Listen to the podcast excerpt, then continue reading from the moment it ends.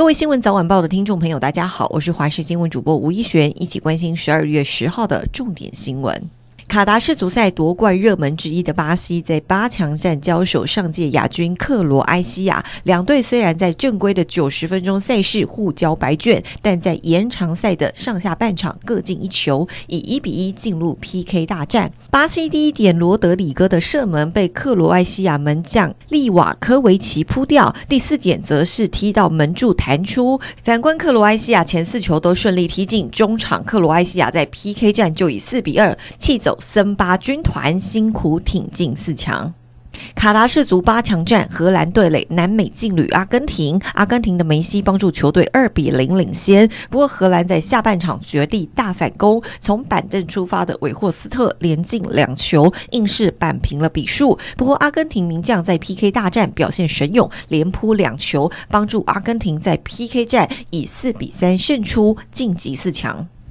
中国八号无预警再次禁止台湾水产品进口，秋刀鱼、五仔鱼首当其冲。台湾至少有一百七十八家业者输出中国碰壁。根据农委会资料，近年来中国输出水产量多的时候，产值甚至来到了八十三亿。针对以往七成外销中国首当其冲的五仔鱼，内销将是未来应应策略，而秋刀鱼将锁定以往对台湾进口最多的韩国。未来如果中国还是以这样的程序禁止台湾水产品入关的话，不排除将向 WTO 提出申诉。总统蔡英文也强调，政府会全力协助渔民，确保渔民的生计、收入、权益受到保障。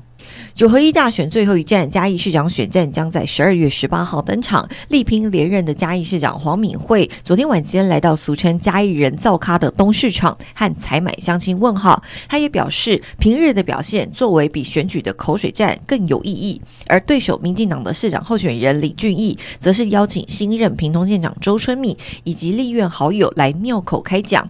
对于日前的嘉义市选举是民进党全党打一人说法，李俊毅也回应，政党拉抬自己的候选人都是天经地义。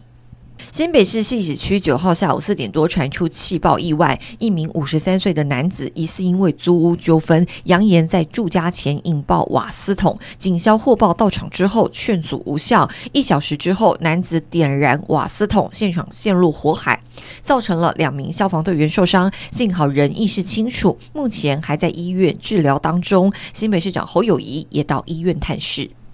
今天依旧受到东北季风影响，北部以及东北部天气湿凉，迎风面水汽较多，北部跟东半部有局部短暂雨。气象局针对了台北市、新北市、基隆市以及宜兰县发布了大雨特报，而中南部大多是多云到晴，可以见到阳光的天气。温度方面，低温在十三到十六度左右，中南部日夜温差比较大，多达十度以上之差，要留意天气的变化。接下来冷空气一波波南下，天气会越来越凉。下周三东北季风大带来的冷空气将会更强，北台湾低温降到只有十三、十四度左右，雨也还会持续的下个不停，要特别留意了。